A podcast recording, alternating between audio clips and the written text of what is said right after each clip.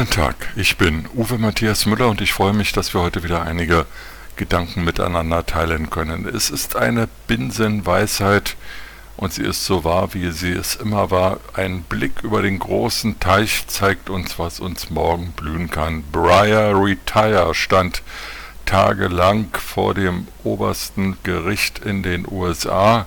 Gemeint war Stephen Gerald Breyer, er ist 84 Jahre alt, auf Lebenszeit gewählter Richter am obersten Gericht der USA. Er gilt als liberal und damit zu der kleinen Gruppe von drei Richtern im neunköpfigen Richterrat und soll nun ersetzt werden. Er tritt zurück aus Altersgründen, macht Platz für einen liberalen, von den Demokraten von Präsident Joe Biden nominierten neuen Kandidaten.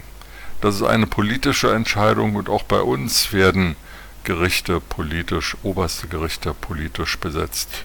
Interessant an der Causa Breyer ist, dass diesmal nicht der beste liberale Kandidat nominiert wird, sondern er muss außerdem noch schwarz sein, und sie muss eine Frau sein. Das heißt, ein weißer Mann hat keine Chance, nominiert zu werden für den frei werdenden Sitz von Stephen Breyer. Das ist, finde ich, eine umgekehrte Form des Rassismus.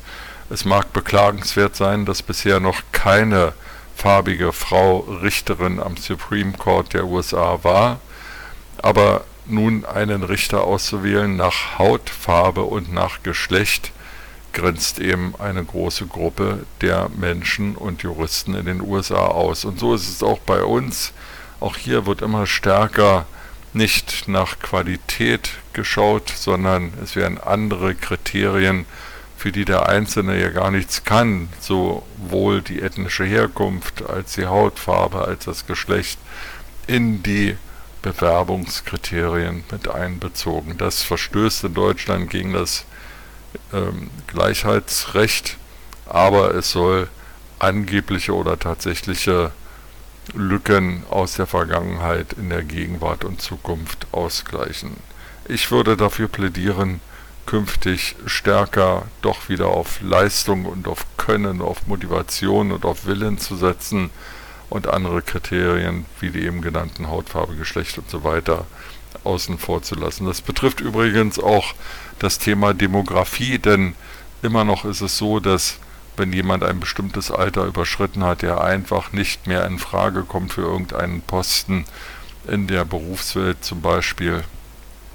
Und das ist schlecht, denn wir leben in einer Gesellschaft des demografischen Wandels, in einer alternden Gesellschaft und wir sind auf jeden angewiesen, der hier bei uns seine Leistung erbringen will. Also mehr Toleranz, wirkliche Gleichberechtigung und nicht politisch motivierte Bevorzugung von Hautfarbe, Ethnien und Geschlecht. Das wäre mein Wunsch zum Wochenende, für das ich Ihnen eine gute Zeit wünsche und mich wie immer freue, wenn wir uns bald wiederhören.